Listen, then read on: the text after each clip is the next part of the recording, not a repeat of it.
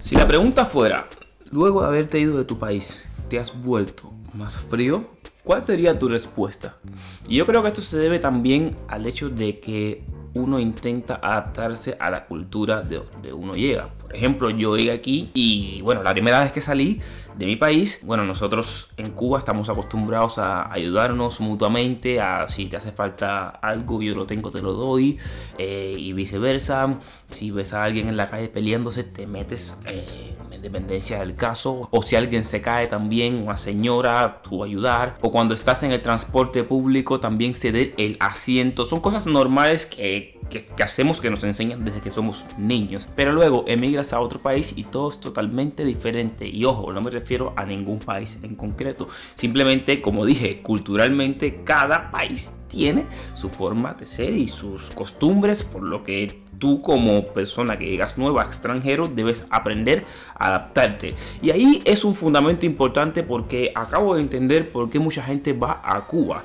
Esto es muy importante y muy interesante en la vida de todas las personas que tengan internet. Pero como Cuba es un país donde el internet tiene un poco de dificultad, hace que la forma de socializar sea totalmente diferente. Aquí socializamos como eh, con TikTok, con las aplicaciones, con Instagram, pero a su vez tenemos a una persona delante, a lo mejor ni siquiera la miramos. Pero cuando ya te quitan el internet, no te queda de otra que hablar con la gente que tienes en la calle. Y si ponemos un ejemplo muy gracioso, como por ejemplo, ahora venga yo y te diga, ¿me puedes decir dónde está tal dirección? las probabilidades de que una persona te diga busca Google Maps o no sé si esta persona va a venir a robarme son muy altas. Eh, sin embargo, cuando vas a un país donde no hay internet, no te queda de otra que preguntar dónde queda algo. Y hasta ahí es donde uno dice, ¿cuán frío me he vuelto? Porque a lo mejor yo pienso que una persona viene con malas intenciones, como acabo de decir. A lo mejor viene a robarte, a lo mejor viene a quitarte algo, a lo mejor viene porque quiere algo de ti.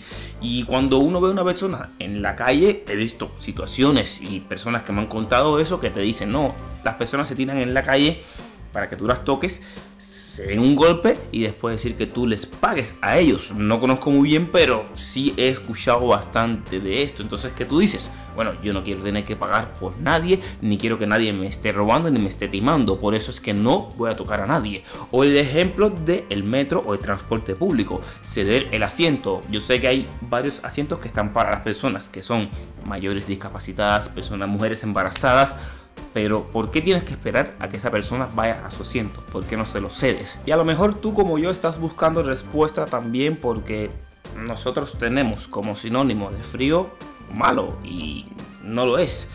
No es que te has vuelto frío, yo creo que no, que no, que simplemente como dije, me he adaptado, pero no pierdo mis costumbres. Cuando yo voy al mercado a comprar, eh, siempre le digo al chico, aunque no conozco de nada, cómo estás, cómo está tu familia, porque es lo que a mí me han enseñado a preocuparme por las personas más allá de hacerlo porque quiero algo. O sea que si te sientes mal por el simple hecho de decir que has cambiado, no creo que hayas cambiado lo absoluto, sino que te estás acostumbrando, te estás adaptando sin dejar de ser tú. Eso es muy importante. Como dije anteriormente, a mi país, por ejemplo, tiene, mi país tiene muchas carencias, muchísimas carencias económicas, sociales también.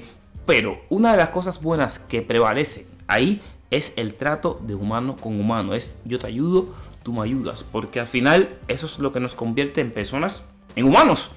Y no podemos dejar de ser esto, no podemos dejar de ser buenas personas y convertirnos en típicos robots que simplemente actúan por su propio beneficio o porque si tú vienes hacia mí yo quiero algo de ti o viceversa, no.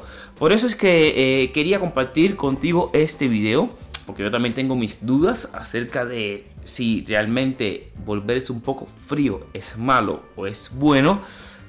Pero mi consejo es que intentes siempre, si eres así, no hay nada que hacerle, pero si realmente eres una persona que te gusta ayudar, que te gusta estar, que te gusta apoyar a las demás personas y tu carácter es así, pero por casualidades de la vida te ha tocado estar en un país donde eso no se hace o no es normal, Tienes dos opciones, te acoplas un poco al país pero no dejas de ser tú siempre que tengas una oportunidad o te conviertes en ese ser de luz que ilumina y le da alegría, vida y pone de ejemplo el buen trato de humano a humano.